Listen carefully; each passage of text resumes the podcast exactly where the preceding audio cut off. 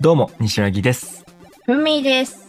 スーパーゲームバカ第18回目の配信ですこの番組スーパーゲームバカは頭の中がゲームでいっぱいの大人2人がゲームについて好き勝手に話をしていくポッドキャスト番組です毎週日曜0時配信ですよかったら最後まで聞いてってくださいよろしくお願いします何卒お願いします。なんか疲れてないですか？疲れたよ。俺疲れたよ。いやあれなんですよねなんかふみさんの回線がちょっと終わってて全部終わった。あなんかディスコードでこう通話してたんですけど、ちょ今回ね、Google Meet で 通話してます。意味わかんないよな。うん。ディスコードでね、あの、喋ってたんですけど、ふみさんの声がね、ポケモン図鑑にななるから、どうしようみたいな。今日収録やめとく？みたいになってたんですけど、試しにね、こう Google Meet でやってみたら、普通に解決して、ちょっとよくわかんない。やっぱ Google なんだよな。うん。まあ、いつもとちょっと、まあ、違うスタイルで、えー収録をしておりますと。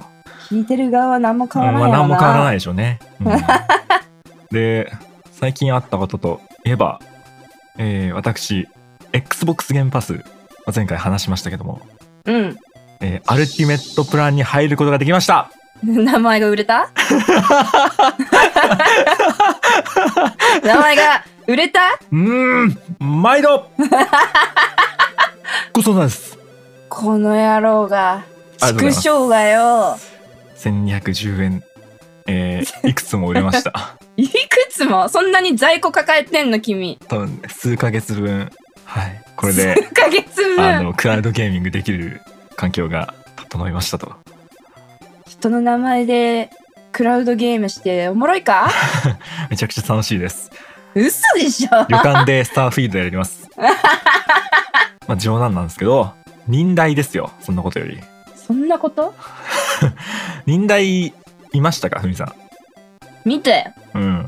どうだっやっぱね大谷翔平選手は顔がいいよねた そこ？全然ゲームじゃねえ。顔が,、ねまあ顔がいいのはそ出てきた時のインパクトとう。うん。あのカンペを見る愛くるしい顔うん。めちゃくちゃ見てた。僕は見逃さなかったよ。友達と見てたんですけど、そのディスコードでそれこそ通話しながら。あ、おおたこれめっちゃカンペ見てんだ、みたいな。そのことがもう気になって内容全然入ってこなかった。マジで。やっぱ指パッチンをねうんしてくれたっていう、いや、わざわざね、あの人ゲームやんのかな？あなんかパワープロをやってるみたいなのをだいぶ前のインタビューで見たことあるえー、あ、じゃあいいね。わざわざこんなゲーム畑に来てくれて。そうパワープロのね宣伝してって宣伝？告知？うん。忍耐に大谷さん出てくるなんて誰も予想してなかったよね。誰も予想してないうんそれは間違いない。いやー僕ら予想しましたけども、まあ、まあかすりもしていない。残念ながら。まあ今回ソフトメーカーラインナップだったのでそちょっと前提が違かったか？う。うん。そうだね。まあ、僕ら予想してたのは、いつも通りのこう、任天堂ダイレクトっていうのを予想してて、まあ、あの、番組内でね、僕らの予想一本として、あの、リングフィットアドベンチャー。2、まあこれが来るんじゃないかと、スーパーゲームバカとしての答えを、まあ、出していたんですけども、まあ、まさかのこうソフトメーカーラインナップ、あの、ミニすらついてないですからね。そう。今回ミニついてなかったんだよな、不思議だよね。任天堂ダイレクトミニみたいな感じじゃないですか。ああいう時って、そういつもねすべてがかすりもしていない。25分じゃ無理だったかリングフィットそうだね。あとはね、みんな終わってすぐね、エルデンリングの DLC が発表されたんですよ。あそうなんだうん。いや、僕も、ね、なんか流れで見たんだけど、えそれは知らなんだそもそも DLC 出ることって知らなかった？知らなかったうん。実は作ってたっぽくて。僕全然知らない。エルデンリングえそもそもやってないからさ。知らなかったあそうなんだみたいな。うん。あーまあなんかあんまりフロムゲーのイメージないなでしょ？そう。すぐ心折れちゃうからさ。いや、でも DLC、なんか過去最大級の D、なんかボリューム？やべみたいえに、ディレクターの名前なんだっけ？宮崎さんだ。宮崎秀隆さん。フロムソフトウェアの、社社長をされてる方が言ってて、まあ、PV 実際見たけど、うん。もうとんでもない量のボスが登場してて、なんかもうそれで1本ぐらい作れんじゃねえかってぐらいなんか、めちゃくちゃ強そうな、でも、その PV も DLC のほんの一部なんでしょ？うんでしょうね。やばいな。クリアさせる気なくなってきたんじゃないか？ね。そういうのもあって、なんかすごいよね。あの、忍耐で From の、えー DLC。で、ポケモンダイレクトもやるんだっけ？ポケモンプレゼンツが来週っすね。来週か。来週27日です。まあ、そこでも、まあ何かしら発表はされるとは思うんですが、新作？本編の新作はさすがに出ないと思うんですよ。そうだね、まだスカーレット・バイオレットを遊んでる人まだ全然いるし、いる。DLC もこの前出たばっかで、なんだろう、スピンオフ的な？うんうんうん。何か。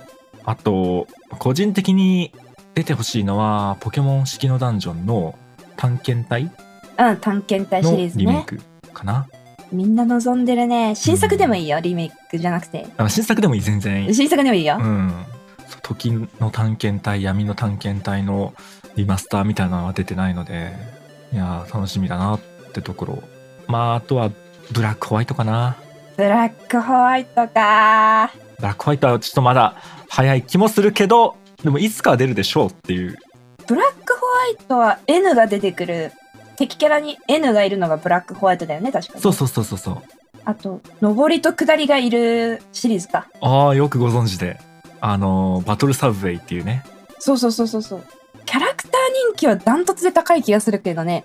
そうだね。リメイクで出たらもう大変や。だと、ドット絵最後のポケモンで、やっぱり思い入れが結構ありますね。あで、ワン、ツーあるからさ、ー。あ、そっかどうすんだろうっていう。そのリメイクするってなった時にさ、ストーリーがなんか違うのか？えーブラック、ホワイトの2年後が、ブラック2、ホワイト2なんだよね。あー。うまいことなんか一本になって出てこないか？うまいことそうだね。まあ普通にブラックホワイトの部分だけやるか。でもな、時間が進んでるからさ、難しくない？ポケモンシリーズ初の2年後みたいな階層が入って。殿堂入りしてさ、2年後みたいな。そう。いや、難しそうでも、ブラック2、ホワイト2でも、ちゃんとその、スタートのさ、うん。街うん一緒だから、そっからさ、また最初の3匹選んでスタートっていうのは変わんないじゃん。うわーじゃあ実質2本に入っちゃうじゃん。うーん。難しいな。ただちょっとこう、マップ行ける街とかがちょっと増えてたりはするんだよね。へえ。うん。まあ、そういうのも楽しみかな。ポケモンで言うと、まあ、グッズとか、うん。サブタイトルの案内、ポケモンカード流動戦の告知、ああ、カードね。はい。カード全然ルールわかんないんだよな。大会はね、こう、カードの盤面のうん。真上にカメラついてて、うん。カメラの認識で、その、絵柄、カード1枚の絵柄が別枠でアップで表示されたりとかしてね、はあ。カードゲーム大会の最先端みたいな見れるからね、割とおすすめ。すごいね。画像認識技術あ、そうそうそうそうそうそう。多分使われてんだろうな。いや、それはちょっと見てみたいね。見てて面白いので、暴れる君とかも多分出てくると思うな。暴れる君のために見るからじゃあ、なんなら。あの人いるだけで、ポケモンの番組全部おもろいからね。見てほしいわ。マジでおすすめです、暴れる君。いや、ポケモンで思い出したんですけど、うん、あのね、会社の同僚にね、うん。やたらとポケモンの話をふっかけてくる人がいて、それ困ってるんですけど、その、なんかは、初めて喋るときに、うん、急にね、全然違うチームなのに、うん。多分見た目で判断されたのかもしれないんだけど、西柳さんって、あの、ゲームとかやりますか？みたいな感じで急に話しかけ、え？あ、ゲーム、まあ、はい、そうっすね、好きっすね、みたいな感じで、あ、そうなんですね。もう僕、すごい、もうポケモンめちゃくちゃ好きなんですよ、みたいな感じで、ポケモン大好きくんがぐいぐい来まして、その、見た目で判断されたのか？うん、そう、見た目で、あ、こいつなんかゲームやってそうだなって思われゲたかもしれないーム顔だなって思われたか？で、まあ、ポケモン僕もね、まあ、最新作はちょっとやったいんですけど、それなりにこう、子供の頃から遊んでいたんで、まあ、話はできるんだよ。で、あ今のポケモンがどうだとかなんだかんだとかちょっと軽く喋ったらすごい気に入られちゃって、昼休みのたんびに俺がね電子レンジでお弁当とかを温めてるとポケモンくんがこうさっそうと現れて あの今度ポケモンプレゼンツがやるみたいなんですけど西垣さんは見ますか？みたいな感じで。い やマジでおもろい。ーまあポケモン好きだけどさなんかこうそんなにこうガチでやってるわけじゃないからうん。あついていけなくて。ー怖いなー。うんしかも全然そのね帰らせてくんないの。俺がね電子レンジで弁当を温めてそのチーンっつってさもううん。終わってさ、もうチンチンになってるわけ。なよしなもうまあまあまあまあ、チンチンになってるってなんだ？いやもうい。や別にそこはもうあれだよチンチンになってるって言わない？え？えあちあちになってることをチンチンになってる 言わない？待って、待って、ちょっと、ちょっと待って、え？もうこの、この配信やめろもう。なんだなんだなんだ？自分で言って自分で笑ってるんですけど、この人。え？いや逆に何？そんな過剰に反応しないでくださいあちあちだろ。あとああちあちになってるあちあちあちあち。あちあちになってる時にね もう自責にじゃあ僕もう帰って食べたいわけですよ早くうん。全然そのポケモンくん返してくんないのあ、行く手を阻むんだ。そう俺が帰ろうとしてんだけどもちなみになんですけど 僕ポケモンコロシアムのリメイクが出ると思うんですよねまあ、ああーそうっすねあとブラックホワイトとかも出そうですよね。あー確かにみたいな。相づちしか打ってない。もうねもう行きたくてしょうがないんだけどすごいガードしてくんだよね。やば。やばいの。当選簿や。いやちょっとねどうしたもんかなっていう。困ってます？困ってる。まあでもさこう突っぱねてこうねなんか嫌な印象とまあ。か嫌な感じになっても嫌じゃん、そうね大人な対応をしていきたいわけよ大人な対応ね、求められてるよね、そこね。そうあ西来くんが非常に困っています。ーまあなんとか なんどうすればいいんだろうな そう、実際こういうのどうしたらいいのかわからんが、まあ、あ温めないものを持っていくんじゃないか、ここはなん。かもう飯変えるかもう うん、そう。麺類とか持ってきたら家から。ああそうしようかな。お蕎麦。おにぎりとかにするか。あ、おにぎりいいね。なんでそいつのために俺飯変えなきゃいけないんだよ。エゴさんのテーマ。コーナー。テーマでいいよもう。テテーマテーマになっちゃうなやっぱ。エゴさんのコーナーね、はい。えー今週も、えー皆さんがつぶやいてくれたことを読んでいきますとえーパグモチさん。はい。えー遊んだゲームをアンストする、えーこれについてね、えーめちゃくちゃわかると。容量空いてても消しちゃう。必要最小限のものしか持ちたくないサガがデジタルにも出てる。えー、やっぱいるんですよ仲間が。ミニマリストなんだね。あーいや確かに容量がたくさんあるって心の余裕だと思うんですよ。え何？わかんない。何？わかんねえな。部屋とか散らかってそうだもんなお前部屋とカバンはパンパンにするものだ。そんなことないだろやっぱねやらないゲームとかを入れといてもしょうがないじゃない？いやー、そうか。もう終わったなって思ったらもうアンインストールしてますよ僕はマジか、うんいるんだな、意外と。全然いると思いますよえー、えー、梅さんはい。ゲームパスは大変興味があるが「えー戦場の風が1」とか P4G ペルソナ 4G ですね、うん。えーとか終了してるのは残念だなと。龍が如くは PS プラスから消えてゲームパスにあるのはなぜなのやら。個人的に最新ゲーム遊びたいならゲームパスだけど昔の JRPG とかやるならプレイステーションプラスの方がいいかなって思ってます。ありがとうございます。ありがとうございます。いやーそうね。まあ戦場の風が P4G 急に消えるからゲームパスっていうのは。いな 被害者がここにもいますと。被害者がね。ペルソナ4ペルソナあんじゃんつって入ったら2日前に消えてたと。本当にね。悲しかったなあれは。龍が如くとかあーあれは確かに PS プラスにあった記憶はあるけどなんなら今うん。ゲームパスだもんな、セブンとかありますしね。まあ最新ゲーム遊ぶならゲームパス JRPG ね。やるならプレイステーションプラス。これは本当に間違いないと思います。洋芸強いもんな、ゲーパス。うん。発売日当日配信とかね。いや、ほんとインパクト強い。えー、オタコンさん。はい。スーパーゲームバカさんの最新回でエゴサのコーナーにて取り上げてもらえました。嬉しいと、えードンキーエリアできたらポッドキャスト界隈で2倍いけたら楽しそうだありがとうございます。ポッドキャスト界隈ねでかすぎるでしょでかいね。でかいね。何人ぐらいなんだよみんなでじゃんけんして、どのペアでヨッシーのアトラクションに乗るか決めようぜ。ああいいね 隊列じゃんもそうそうそう。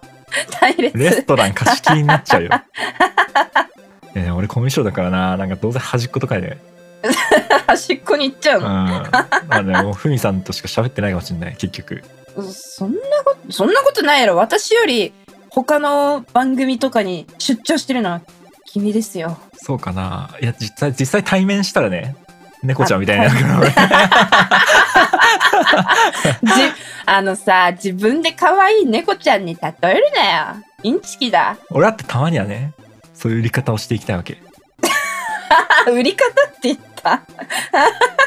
いいじゃねえかよ、えーラクトさんありがとうございます。ありがとうございます。ふみさんが心配やね。あ体調を崩さぬようにしつつゲーム楽しんでもろってと。ありがとうございます。ゲームパスは XBOX なくてもやれるのは嬉しいねありがたやクラウドゲーミングもネット環境によるけど気軽に触れるし故に供給硬すぎるんやけど。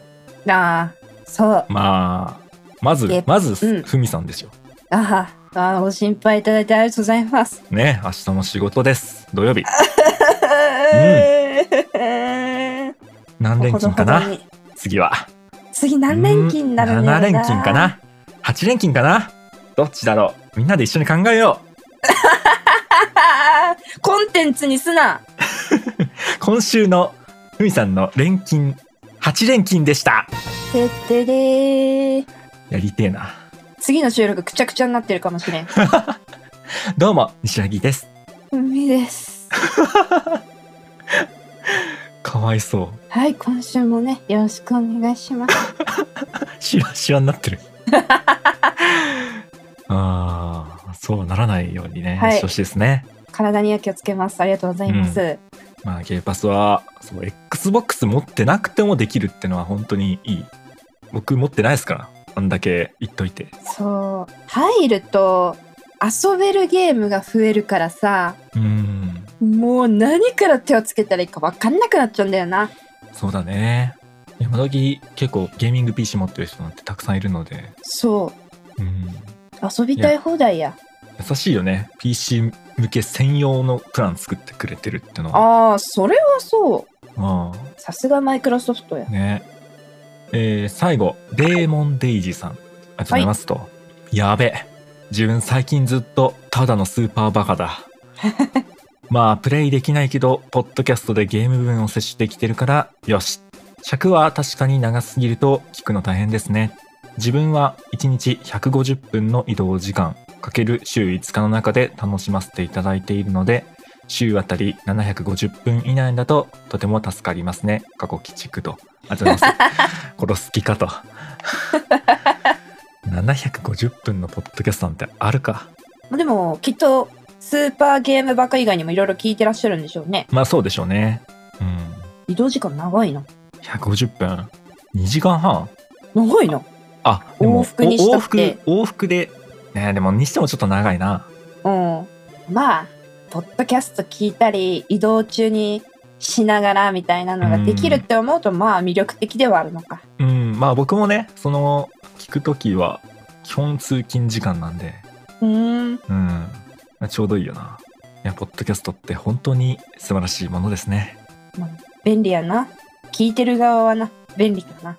うんみんなもねもっと聞いてください僕たちのもっと聞いてください。はいお願いしますもっと聞いて、Spotify や Apple Podcast の評価ボタン、ガンガン押してください。そうあいい機会だから言っておこうかなまあ Spotify とか、えー、Apple Podcast とかにねえっ、と星マークみたいなちょっとプラットフォームによって違うと思うんですけどなんか評価ボタンみたいなのあると思うんで、意味わかんなくてもいいんで、あの、星5みたいなやつあったら、それを押しといてください。意味わかんない。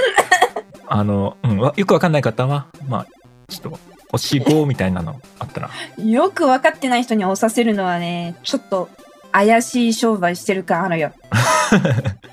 それを押しとくとなんかこう、いいことがあるっぽいので、はいいいことがある。我々にね。あ、一つだけ、えー、ツイート拾うの忘れておりました。はい。えー、小平さんですね。あら？なかなかしんどそうな気配に心配してたはずなのに、ただのスーパーバカになってしまうで不謹慎にも笑いをこらえきれませんでした。ハッシュタグスーパーバカと。あのね、ハッシュタグ違うんですね。あー、今本当に危なかった。スルーするとかってよ今。スーパーゲームばっかりね。スーパーゲームバカでございます。はい。本当にね、スーパーバカにならないようにふみさんには気をつけていただきたいんですが、ああ。これあれか、ハッシュタグが違うから今拾いそびれてたのか。拾いそびれたね。危ねえ。危ないよ、小平さん、本当に。あんまり攻めたるな。もう、もう真似する人出てきたら終わるからね、本当に。マジで拾えないから。エゴサするワードが増えちゃうとうん大変になっちゃうからな。大変になっちゃうからね。よろしくお願いしますと。へい。本へ。えー今回のテーマ、任天堂64。イエ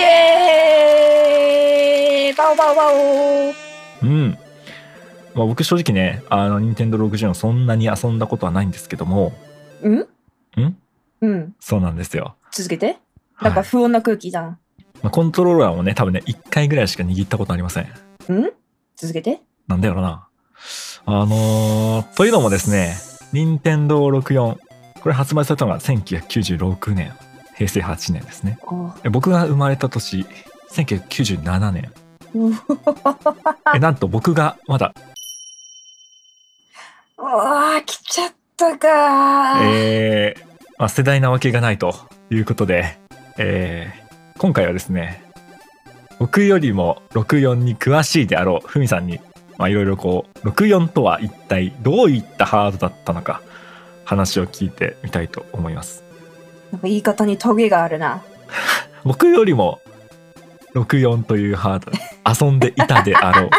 たくさん遊んでいたであろう。言い方僕はまだね、えー世代ではなかったので、たくさん僕よりも遊んでいたであろう。言い方なんで今繰り返した？強調。楽しそうだなはい。よろしくお願いします。任天堂64知らないかまあ、知らない、知らないことはないよ。そりゃ。この名機。あ知らないかあ。まあ、あれでしょ？スーファミの次に出たんでしょ？そう。浅いな。浅いよ西良くん。浅い。浅い。赤ちゃん用プールぐらい浅い。あいいから説明しろうるせえな。じゃあ教えてありますか？任天堂64パカパカ喋れ早く。ああな任天堂64まあそのいわゆるスーファミの次世代機ですねはい。キャッチコピーがあったんですけど知ってます？キャッチコピー？えーみんなで遊ぼう。任天堂64。あっせー キャッチコピーはゲームが変わる64が変えるですクソかっこいいじゃん。かっこいいでしょ？実際変わっちゃったんですよここでいや、実際変わったか？ゲーム機の分岐点ですよここうん、そうだね。特徴として4人で遊べますああ、スーファミだと、コントローラー2つしかさせなかった。そうまあうん遊べても回しプレイみたいなさああ、順番後にね、やる感じ。4人で遊ぶことによってだいたい64からパーティーゲーム系がガツンと増えたわけですよそうだね、多分、ここからだったんだろうね。任天堂ハードで、やっぱりこう、友達の家で遊んで、みたいな。パーティーゲームやるみたいな流れは、ここがそうスタートライン。でももうここからもう友達と遊ぶなら、うん。まあ、ソニー系のゲームよりも任天堂のゲームみたいなうん。今でこそオンラインでいろいろできるけど、まあ、やはり顔を合わせて遊ぶなら64ということでうんうんうん。でここでね、まあ、はい。3D になったんですねポリゴンになりましたゲームがうん、いや、これはもう革命でしょ？そう革命ですよそのおかげでマリオ64とか、うんゼルダも全部 3D になって、そうだね。こう表現の幅が大きく変わったわけですね。マリオなんか声もついちゃって。お、そうね。声もついたのここからっすね。そう、ヤッフーとかね。そう言う。ようになったから。えー、当時の発売価格、税別2万5千円。わあ、安いね。やっぱ安く感じるね。感じちゃうよな。うん。まあ、後々1万6800円ぐらいまで、ええはい、公式値下げとかされましたね。ユニコーンオーバーロードの限定版ぐらいじゃん。ソフトが今でいう、まあ、6500円とか7000円いかないくらいの。価格だったかなうん。いや、いい時代ですね。で、本体、カラー張りがすごくてですね、ここはい何度でも押したいんですけど、うん。死ぬほどカラーが出てます。うん。まあ今、任天堂スイッチは、カラーはないか。あの、ジョイコンでまうん、あ、カスタマイズはできるぐらいか。うん。まあなんかいろんな色はあるな、みたいな印象はあると思うんですけど、うんうんうん。えー、デフォルトがブラックカラーです。はいはいはい。で、当時流行ってたクリアを基調としたクリアレッド、クリアブルー。いや、クリアいいよな。えー、で、普通のクリアじゃないブルー、イエロー、うん。オレンジ。この3色はピカチュウバージョンとしてまあ限定色。あーいいですね。えートイザラス限定スケルトンブルー。トイザラス。えージャスコ限定クリアグレー。あジャスコ限定おもろすぎるだろ。福岡大英ホークス限定クリアオレンジクリアブラック。入手困難すぎるだろ。そう、限定とかがすごかったうんんですよね。それに合わせてコントローラーも色別でいっぱい出てたので、本体持なって。なくてもコントローラー持ってるよみたいな人が意外とね、もう当時からいたっていう。あーなんかコレクションしたくなるね。そうそうそうそうそう。普通に。もう本体についてはですね、うん。拡張性もすごくて、なんか聞いたことあるぞ。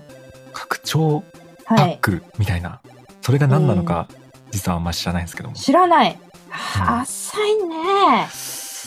あの、たまにマリオ64とかはい。聞くと思うんですけど、振動パック。あー、はーあー、振動パック対応版とかそあるよな。あれか。う。64もともと、こう、振動機能がなくて、はい。後から振動パックって言って、コントローラーの裏にさせる追加のアタッチメントありました。えー、ついでメモリー拡張パック。これなんだ？メモリー拡張って。このメモリーって、えーセーブデータを保存とかの意味合いじゃないメモリうーん。ー。メモリーって伸ばすと変だけど、メモリー。パソコンに挿すあのまあ、緑色の板みたいなイメージのメモリね。ラムみたいな感じかな。そうそうそうそうそう。うん。することで、ちょっと重いゲームがプレイすることができるっていう拡張パック。うんゲーム中の、例えばなんかこう、多めのグラフィックとかを一旦保存するそうそうそうそうそうそう。部分をコントローラーにつけて補うみたいなことだったこれはドンキーコング64とかがそうっすね。へえ。拡張パックはコントローラーの裏の蓋を開けて挿すんですけど、ほうほうほうそこに剥がさないでくださいってシールがあるの。ほう。だから、剥がさないでくださいって書いてあるんだけど、それを剥がして拡張パックを挿すことができるんで、うん。当時 CM で子供たちが集まってうん拡張パックの剥がさないでくださいシールを、もうどうする？やばいよみたいなこと言いながら 拡張パックを刺すっていう CM があったの。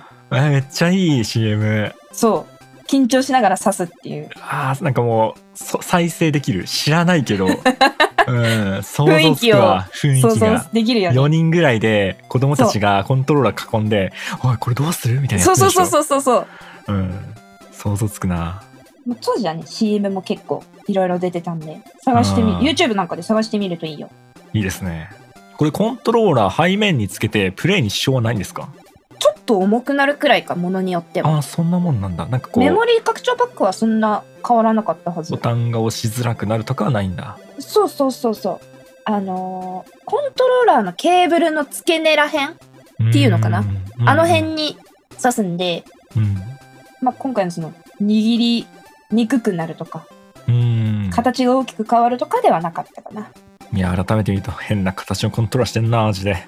可愛いだろこれ。フォークみたいな形どうやって握んだよ、これ。どえうやって、普通に握ったらこれ、ススティックが真ん中、下の方にあって、うん。で 3D のゲームやるときは真ん中を持つの？そう、真ん中左手で持って、えーうん右手でまあボタン側。ただそんなにアクション性がない、たまごっちとかを遊ぶときは、もう一番外側の左右に手を持ああ、ってもう十字キー。遊ぶみたいな。ゲームによってね、持ち方がかなり変わる。うーん。いや、おもろ、見た目。見た目おもろくて可愛いだろ？うーん、かわいいかな。可愛いだろ。まあもちろんハードも可愛いんですけど、はい。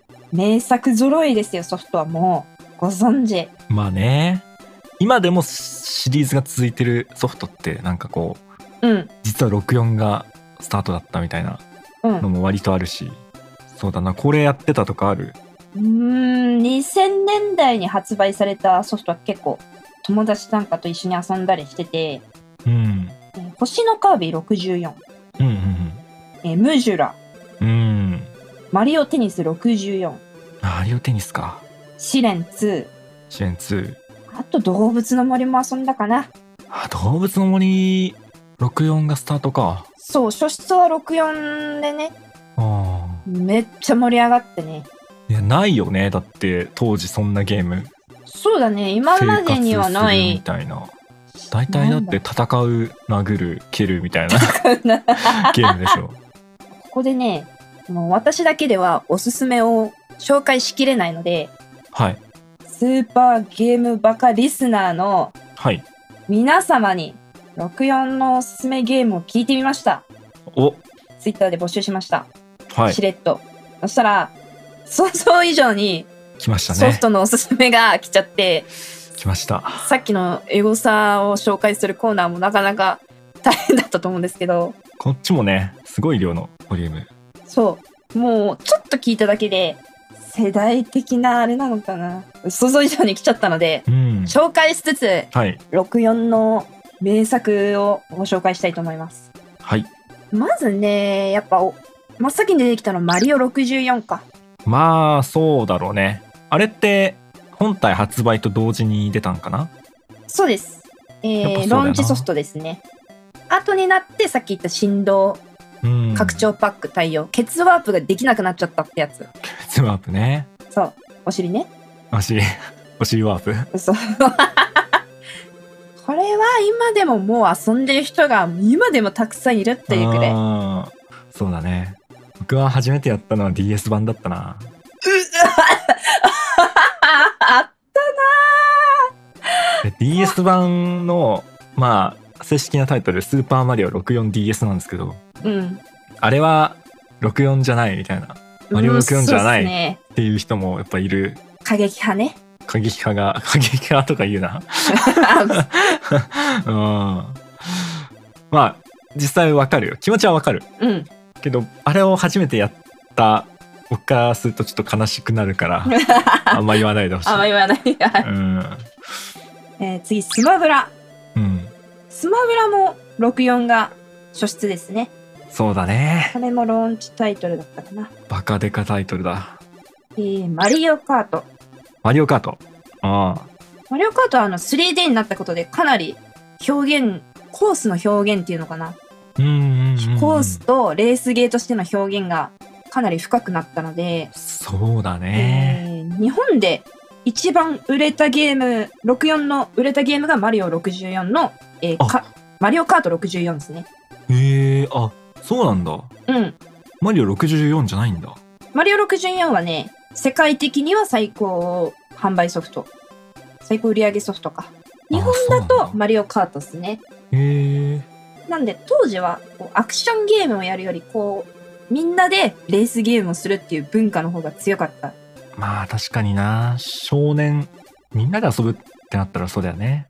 カートの方が合ってるか。そうそうそうそうそう。年齢層っていうのもあったのかもな。うーん。えーポケモンスナップ。ルビンさんがリメイク版でチェキ取ってるやつね。そう、狂ったように変な遊び方してる。今でこそ私チェキにしてるけど、64当時は、えーポケモンスナップで撮った写真うん。ローソンに持っていくことで印刷できたんですよ。はあすごすぎ印刷機能サービスかな？い今はもうやってないんであれサービスか。へえサービスがあって、まあ実際プリントアウトできた。どうやってデータ持ってくの？いや、これね、ゲームボーイに一回映したんだっけな。あー当時ゲームボーイカラーでまた別のカメラソフトがあって、あー。はいはい。あったかも。それに映したんだっけな、確か。うーん。ちょっと印刷したことないんで、うろ覚えなんだけど、当時めっちゃ印刷してたみたいな方いたら教えてください。いやーすごいな。ポケモンで言うと、あとポケモンスタジアムもミニゲームがいっぱい登場しましたね。うん。えー、ピカチュウ元気でちゅう。ピカチュウ元気でちゅうピカチュウ元気でちゅう何するゲームなの？育てんの？あ、そのピカチュウと楽しい夏休みを一緒に過ごすっていうもう、ハッピーなゲームですよ、これ。あーシーマンのピカチュウ版とかではないまあ、半分そうかも。半分そうなんかいそう。ピカチュウ元気でちが発売されて半年後にシーマンが出ました。うーんあと割とじゃあ同期じゃんほぼ同期っすね。ピカチュウはシーマンを認知してないけど、シーマンはピカチュウ認知してます。ちなみに。あ いつ俺と同期なんだぜそう、ピカチュウって言うと怒るんだよね。そっちじゃないって。あはは細かえーカービィ64。あカービィは 3D になってもよくスクロールのままだったかな。ーうーんちょっとやっぱ立体的になってんのかな？マップもマップは立体的になってて、結局はよくスクロールなんだけど、うん、円形の道を歩き続けられるみたいな。ああはいはいはいうん、そんなに今までと大きくは大きくは変わらなかったかな。2.5D みたいな感じかなそうそうそうそうそうそう。あえー、スターフォックス64。ーはいこれは、スターフォックスシリーズ本編遊んだことあります？ちなみに。初代をちょっこっとその任天堂スイッチオンラインのスーファミのあるじゃないですかあスーファあれミのね。でそうわ何これスーファミなのに 3D じゃんっつって超感動しながらちょっと遊んだけど難しすぎてやめた。やめちゃったなうんまあ、シンプルにその続編の、えー、4人対戦とかができるはいはいはスターフォックスで、いはいファルコかな？ファルコ。スマブラの、うん、うん、えー、あれなんだっけ？最後の奥義だっけな？最後の切り札か。あ、そうだ、切り札だ。フォックスは、アーウィーに飛行機出すんだけど、うん。えっ、と、ファルコはね、戦車出すんだよね。へえその戦車が初めて出たのが、そのスターフォックス64。ああいつ戦車なんか出したっけ？あ全然覚えてないな。えー、バンジョーとカズーイ2。あーバンカズはなんか一定数なんつうのファンがいますよね。まあスマブラにも参戦したしな。2なんだ。2が。あ、そうだね。2が64かな。あ、1も出てたけど、あんまり話題に上がってない、1よりやっぱパワーアップしてる2なんかな。う、なんんとなくだ遊んでる人が多いのはなぜか2だったね。えー、みんなどっから知ったのかわかんないけど。口コミだろうなまあ、あ結構アクションが遊びやすかった。快適っていうのかなうんうんうんストレス性がないみたいな評価を受けてるのは見たことあるかな。うんいや僕ね64の中で一番やりたいタイトルない何ですか？って言われたらバンカズなんだよねやってみたい普通にスマブラにも出たし、そのうちね、バーチャルコンソールに出るんじゃないかとは思ってるけど、頑張れゴエモン。も64だと2タイトル出てて、ツイッターで上げられてたのが、ネオ桃山幕府の踊り。う、うん、忙しいな 情報え？ネオ桃山幕府ネオネオ桃山幕府の踊り。未来なんか過去なんかよくわかんないな 時代設定が。うん。まあ和風だよね。やっぱ五右衛門といえば。うん。まあ、風でだいたいロボットが出てくるみたいなね。うん。このネオ桃山幕府の踊りで、もう個人的に推したいポイントが、うん。オープニングテーマ、が頑張れ五右衛門のテーマっていううん耳馴染みのある曲があるんですけど、はい。えー影山博信さん、水木一郎さんっていったアニソンのね。アニソンの神様が歌ってるっていう、へえはい、作品ですね。オープニングで歌うっていうか音声そっかまあ声入るなら歌えるか入るですね。そっかそっかそっかえーゴールデンアイ。あ、これはもう、ふみさんがね、忍耐でこう、配信されるってなった時に、でかい声出したやつね。そう、立ち上がっちゃったやつ。オーマイガーってなったやつ、ね。ブラボーこれは、私だけじゃないっす、正直。あもう全世界の、すいません、ほんとごめんなんだけど、私と同世代、あるいはそれ以上の皆様、ー皆様が立って喜んやめてね。立って喜んでたっていう はい。名作でございます。FPS っすね。いや、そうだよね。FPS、速くない？早い。めちゃくちゃ速くないか？コントローラーで、まあ、多くの人が初めて FPS やったっていう、うーん。あとは試練2ですね。試練2。試練2も、ここから試練始めたって人はめちゃくちゃ多いと思うな。ああ、まあまあまあね。スーファミの次に出た試練か。うん。あのーストーリーとしては試練の子供時代の話なんで、へえ。主人公は？試練ですね。子そう供なんだ。子供風来人の、うんうんうん。まあ、子供試練が、ここからスタートするっていう。それ普通に武器とかさ、巻物とか読める？そう、ちゃんと、いや、優秀だな。ここからだいたい試練シリーズの基礎が固まったみたいな感じかな。そうなんだ。うん。余談なんだけど、まあ、トルネコの大冒険あるじゃん？うん。トルネコの息子、ポポロっていうのがいるんですけど、うん。えっと、まあ、そいつもね、こう、親と同様、こう、ダンジョン探索できるんだけど、まず、基本的に剣とか盾、うん。装備できません。え、そうなんだ。あの、巻物読めません。子供だから？そう。子供だから。あえー。その代わり、モンスターの仲間にできるっていう。あー、なるほど。うん。だからさっき聞いたの。子供が主人公って聞いて、え、それ、巻物とか読めんの？って。なるほどね。うん。読めるんだ。優秀ですね。へー。おもろ。今作の試練も一番新しいやつね。うん。あ、狐になれるんだけど、狐になったら巻物読めないとか、そうなんだ。アイテム使えないとか、その代わり必殺技みたいなの持ってるみたいなああ、システムとして組み込まれてます。あるんだね。で、さっきもポロッと言ったけど、えー、ゼルダの時岡ムジュラ。これはやりました。あ、やった？バーチャルコンソールであ、いいね。やりました。Wii で。Wii でやった。あ、Wii なんだ。あ、まあね。ね。さすがに、ちょっとね、なかったわ、実機が家に。まあさすがに、うん、いや、でも、時をかむしろはまあ、めっちゃやった。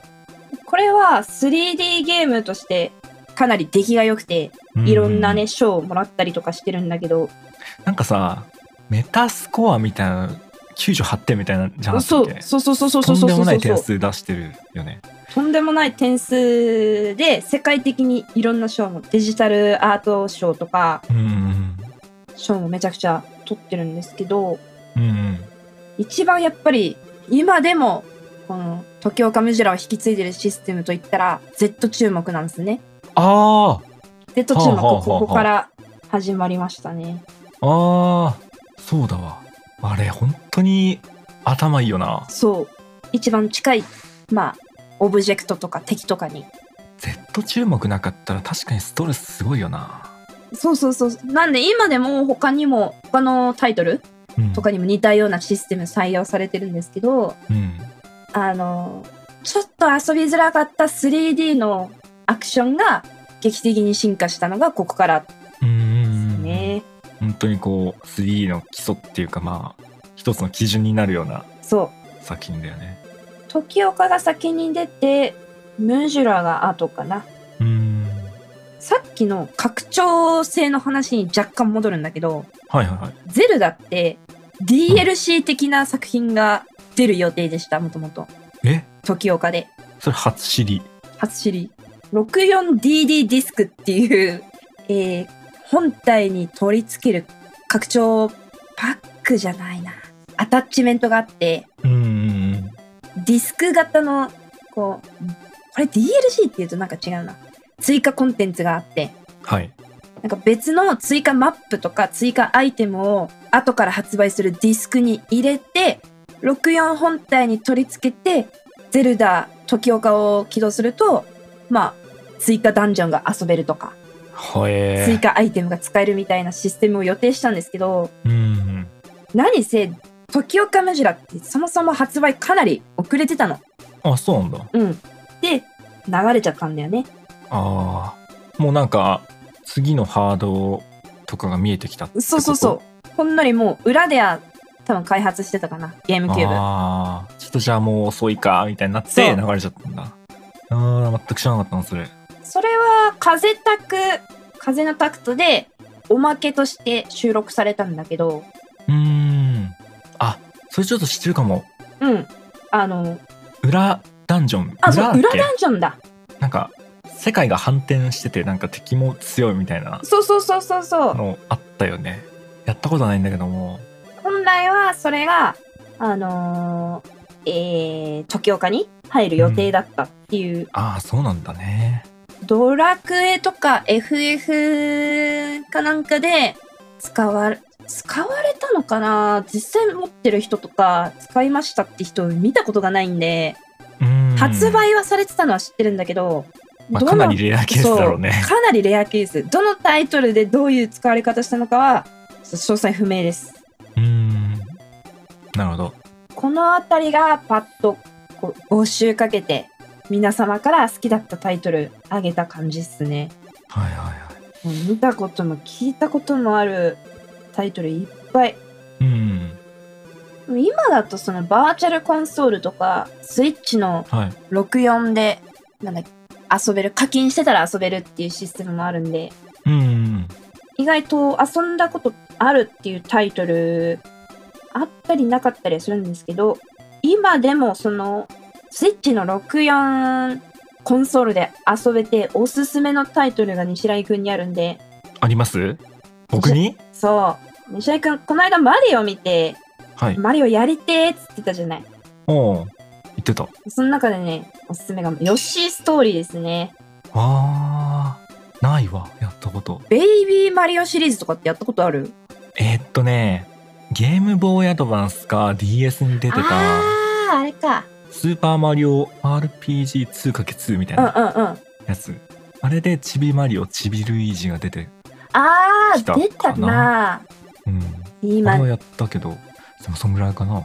ヨッシーストーリー、一人用かな？一人用でうん。絵本に閉じ込められたヨッシーたちをプレイして、うんベビークッパを倒すっていう、まあ、ベビークッパかわいい。ストーリーなんだけど、あステん？ステージがそんなにないのかな ?6 ステージぐらいだったかな？あああ、まあ、割とあっさりと。優しいビジュアルで、はあはあさらっと遊べる、めっちゃいいハートフルゲームなんで、はいはいはい。ぜひね、心がすさんでいる西来くんに遊んでいただきたいですね。いや、確かに、リーグオブレジェンドとかやってる場合じゃねえな。えッシーストーリーかもしれない。僕の心に今必要なのは。なんだ？なんだ？なんだ？今、リーグオブレジェンド、下げた？ロール下げた？あーそんなことないですよ。リーグオブレジェンドからしか出ない汁がある。知るこれ、あれ配信されてたかな？ペーパーマリオ RPG なんかも、マリオシリーズであはいはいあるので、うん。あとはマリオパーティーシリーズですね。な、なんだそれ？急に友達が必要なやつで出すじゃん。いや、マリオパーティー、あの、一人でも遊べます。CPU を追加できるんで。いや、悲しい。なんでそんな悲しいことしなきゃいけないんだよ。ここでおすすめは、えー、任天堂公式から発売されている64ワイヤレスコントローラー。はぜひ買っていただいて、ちょっとお値段張るんですけど、実際に64のコントローラーで遊んでいただきたく、あ、うん。この64マリオパーティーの楽しみ方として、うん。あの、64が出てしばらくしてから、コントローラーを無理に操作するっていう操作方法が流行って、うん。マリオパーティーでよくあるのが、3D スティックをグリグリグリグリグリグリグリって回す操作があるんだよ。あー、手のひらでグーそうそうって回すやつ。そうそうそうそう。悪い。悪いもうね。当時は、それで手のひら、真っ赤にしてる小学生が全国にいました。これは誇張表現じゃないです。日本全国、え手のひらの皮がむけてる小学生5万といました。いや、大丈夫か、この国。もう過ぎたことだけどさ。皮むけるとちょっと豆っぽくなって硬くなるじゃん。うん。いほどほど、なんだ、手のひらの皮が硬いほど名誉高い64プレイヤ ティアがねー。ティアが高い。あー もうそこら中にいました。歩いてる小学生大体手のひら皮向けてたみたいな。バカスーパーゲームバカじゃん タイトル回収へえ確かにそれスーパーゲームバカなの。ガキの頃からスーパーゲームバカでした。これをね、ぜひ大人になった今、西来くんにも体験していただきたいですね。一人でやんのかなあ、まあもちろんね、スイッチでやれば、オンラインでお友達とも遊べます。あーそっかそっかそっかそっかここね、ここにいるからね。あ過去にすりむいてるほど遊んだ。ーえ今ももしかして手のひらに？いやいや、今は、向けてないかな。確認しなくていいよ。冗談で言ったんだよこっちは。おマジで確認してんじゃん。ついでに今、あの、64のワイヤレスコントローラー手にしてまして、お若干素材が違うのかな？3D スティックがそこまで、なんだ、狂気に見えないというか。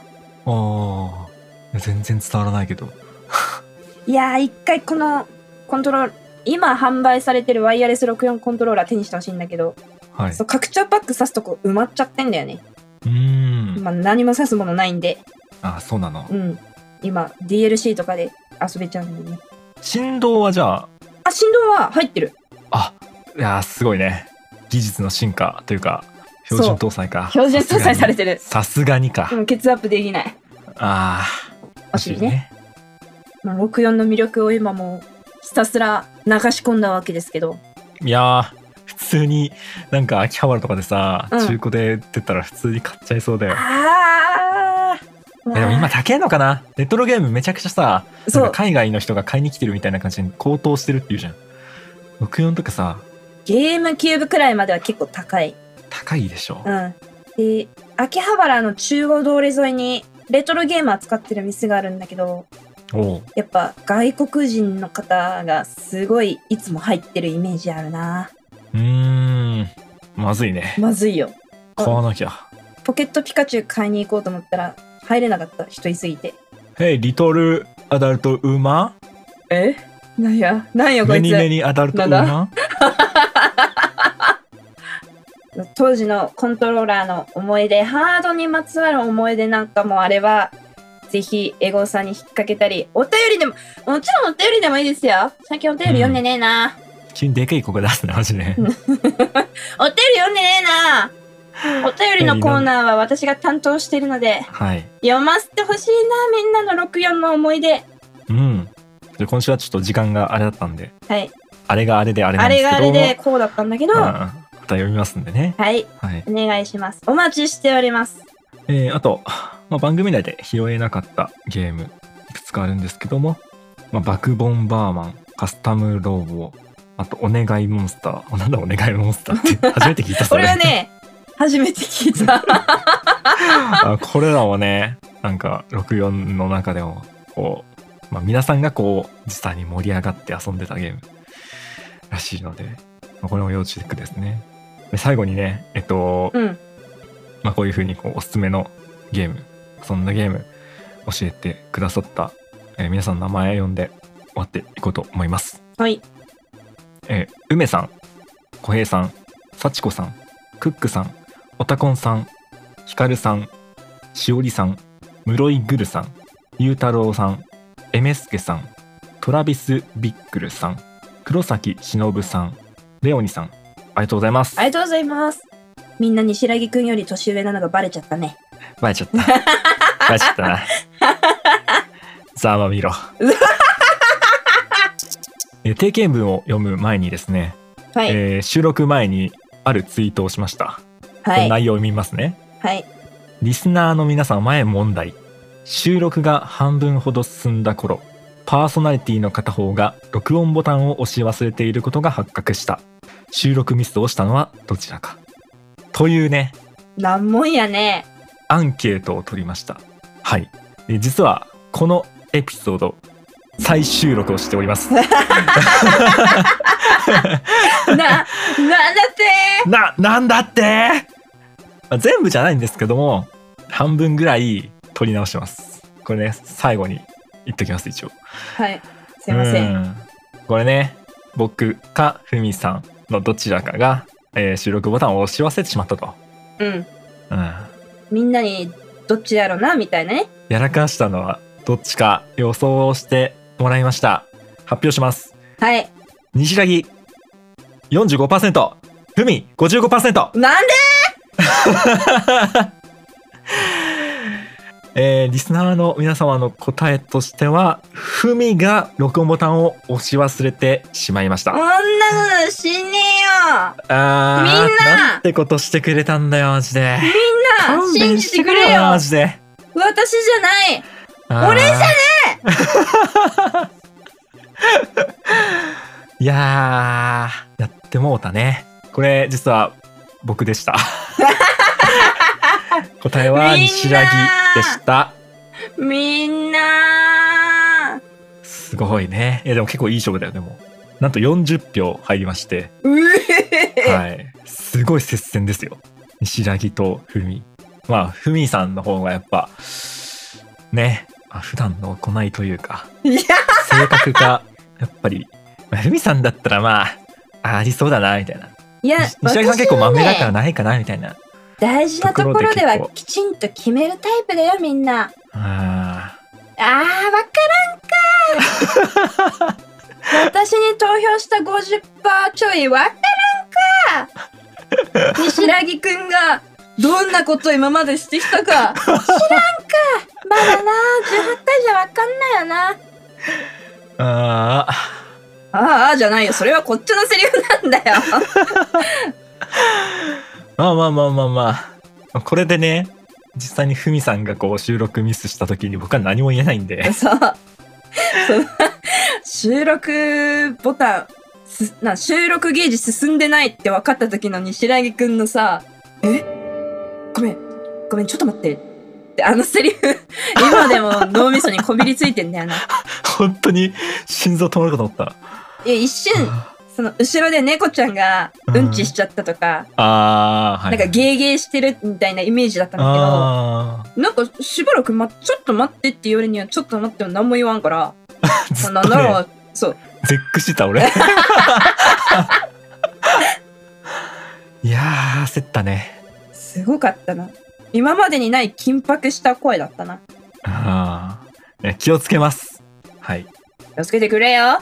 私じゃないんだよ。冤罪。冤罪だよ。はい。これでね、私の株がもうちょい上がると思えば。そうですね。さあ、世の中全員味方につけるぞ。この番組スーパーゲームバカは毎週日曜0時配信です。お便りも募集しております。ゲームにまつわることなら何でも OK ですので、番組専用フォームからお送りください。X でもハッシュタグスーパーゲームバカで感想お待ちしております。それではまた次回お会いしましょう。お相手は西木とふみでした。ありがとうございました。年上は敬えよ。